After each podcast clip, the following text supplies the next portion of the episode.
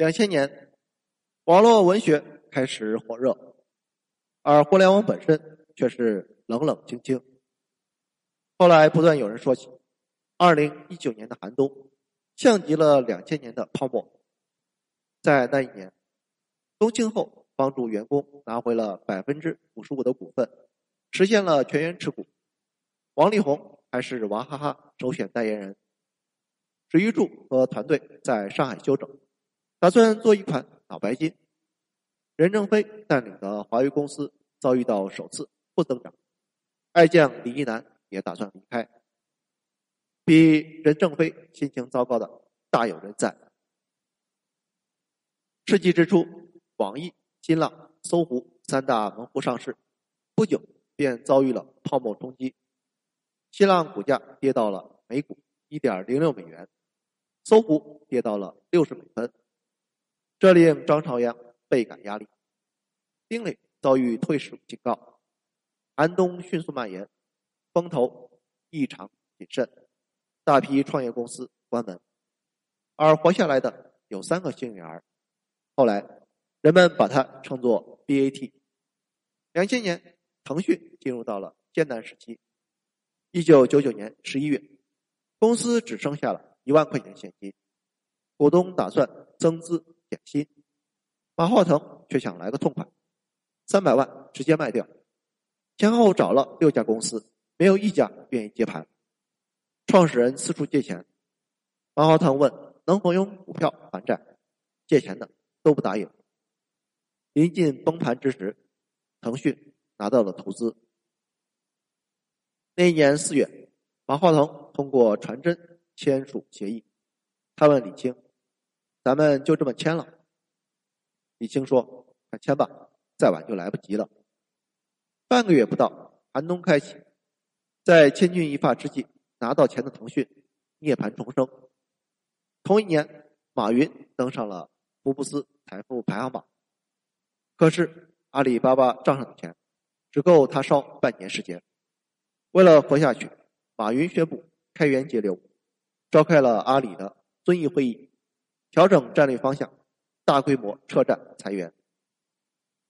看着员工离开，马云问一位副总：“难道我不是个好人吗？”严寒侵袭之下，马云沮丧无比，差一点扛不住。他沿着长安街走了十五分钟，回房睡了两个小时，对自己说：“重新来过。”阿里。由此开启了一段新征程。相比之下，一月份成立的百度轻松许多。李彦宏找五个程序员做出了搜索引擎，很快就卖出了第一套服务，业内哀鸿遍野，百度却拿到了一千万美元投资。但是由于买主日子都不好过，纷纷欠债，急得李彦宏到处找客户，累到生病。也就是在这场危机中，李彦宏。看到了搜索服务的弊端，转向做起了直面个人用户的网站，竞价排名由此而生。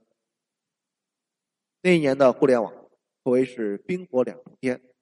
年初，李嘉诚将汤姆推上市，数十万人认购。第二天，柳传志握住李泽楷的手，共谋互联网服务。遥遥看去，一片盛景。谁又能想到？转眼之间就烟花凋落，同年入局者还有很多。新东方打算搞在线教育，联想想要搞网站群，结果寒风过处，寸草不生。活下来的人中间，有个叫雷军的人，他靠着精品策略和另外一位创始人陈年，把年轻人最喜欢的《大话西游》VCD 压到了五块钱一张碟。最低的时候一块钱一张，在深刻普及了星爷无厘头的同时，帮助卓越网杀出了一条血路。人世间大起大落就是这么刺激。想想年初三大门户网站何等风光，短短四个月之后，新秀逆风而起。数年后，互联网江山的格局被突如的动荡所改变。电影《一代宗师》里，叶问说话，功夫两个字。一横一竖，每当寒冬来袭，也不过是那两个字扛住的站着，扛不住的倒下来。一家公司如此，一个人的命运也是如此。在两千年，马云还干了一件大事情。那一年九月，他在西湖边上搞网络峰会，想请张朝阳、丁磊等人到场。那个时候，阿里的咖位还很小。为了让大佬到场，马云给金庸打电话，请他出面。首届西湖论剑才如愿举行。回头看看那一年的论坛合照，马云只能站在最边上。有些人和他一样寂寞，却富有野心。那一年，东哥在中关村卖光碟，京东八字还没一撇，才拿到 A 轮投资的李国庆，别说是摔杯，洗澡也没人看。滴滴的成为高考失误，被调剂到北京化工大学。美团的王兴读大二，建立了个人网站。拼多多王峥保送进浙大。主修计算机，算法大师张一鸣还在厌恶着高中化学。天才少年王小川刚进搜狐做兼职。那一年，罗永浩的朋友让他去新东方教书，他说当老师有什么前途？但一听说年薪百万，立马给俞敏洪写求职信。罗振宇以中国房地产报道主编的身份进入到央视，一年之后。他成为了央视首个非正式编制的制片人。